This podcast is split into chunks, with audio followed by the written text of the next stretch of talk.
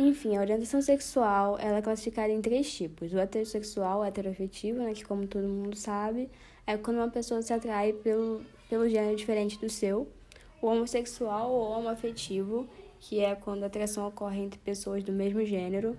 E nessa categoria a gente tem as lésbicas, os gays.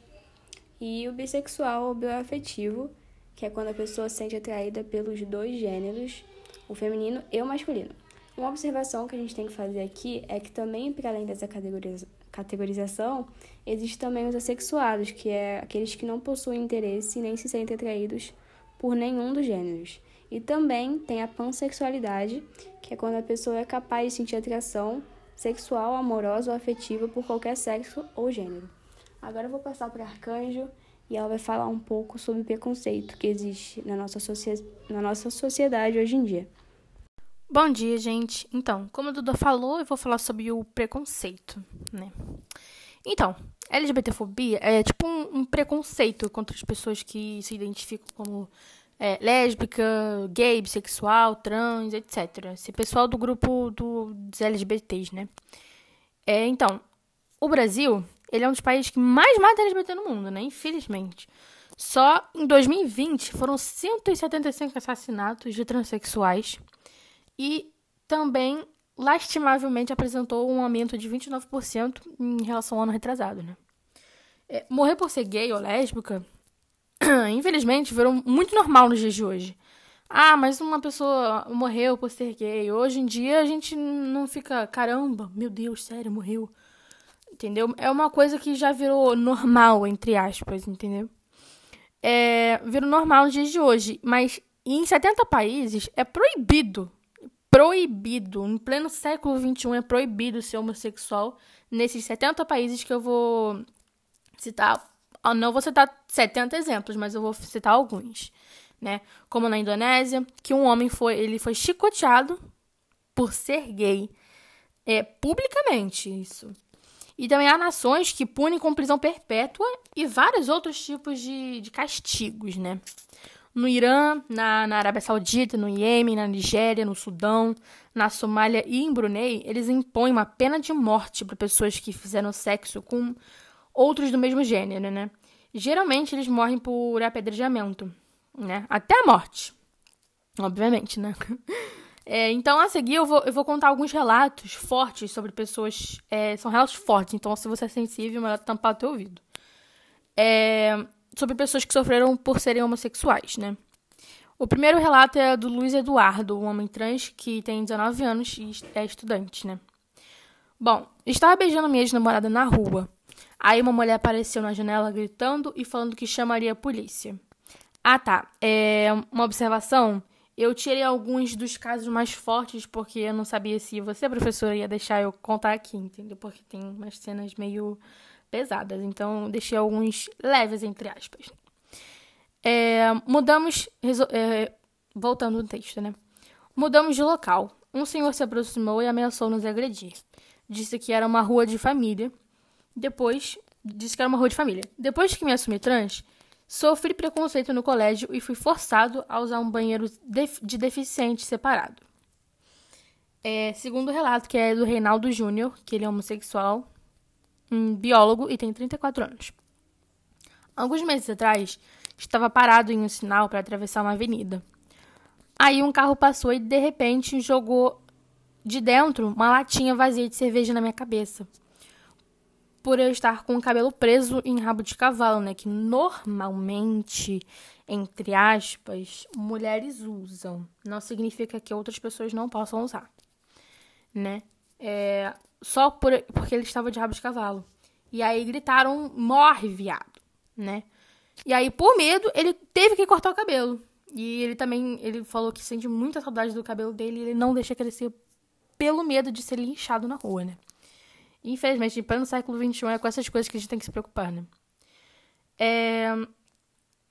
Agora eu vou falar sobre o terceiro relato, que é uma pessoa chamada Miranda Lebrão. É um homossexual e também é drag queen de 30 anos. Né? Ele, ele conta aqui sobre ele ter participado por cinco dias de uma terapia de conversão sexual aos 15 anos. Como se fosse um problema que eles tentassem resolver, entendeu? ele conta assim: atividades como listar todos os seus erros relacionados à sexualidade e fazer declarações afirmativas contra a homossexualidade faziam parte daquele evento. Na terapia, o fato de você ser gay reduz toda a sua existência, entendeu? Você vale menos que uma, sei lá, minhoca, entendeu? O seu corpo é um campo de pecado, a sua mente é um, uma fonte de enganos. O seu futuro é turvo, porque para você só resta apenas a morte. E o peso das palavras que utilizam é muito assustador, e elas pesam demais.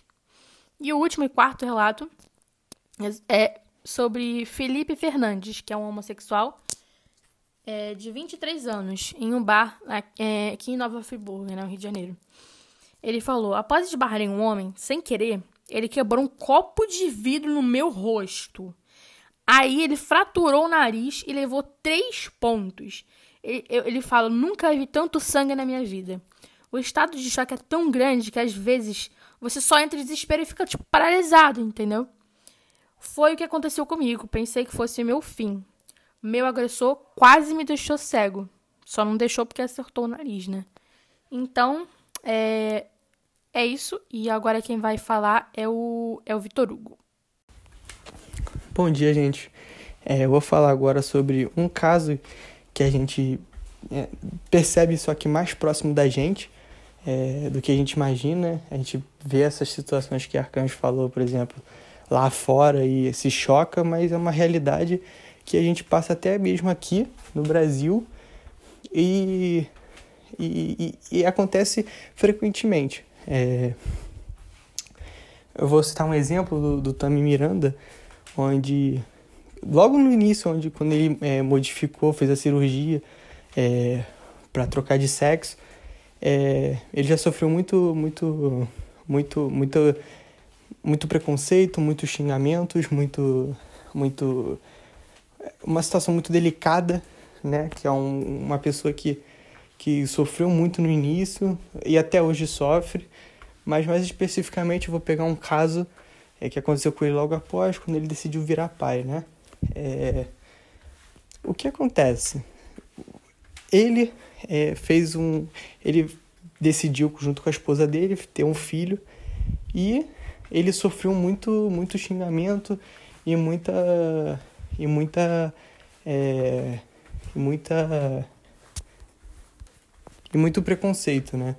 É, onde ele até mesmo fez um comercial para uma empresa que agora não me lembro o nome e ele sofreu xingamentos, a própria empresa sofreu xingamento porque disseram que ele não, ele não podia ser chamado de pai e etc.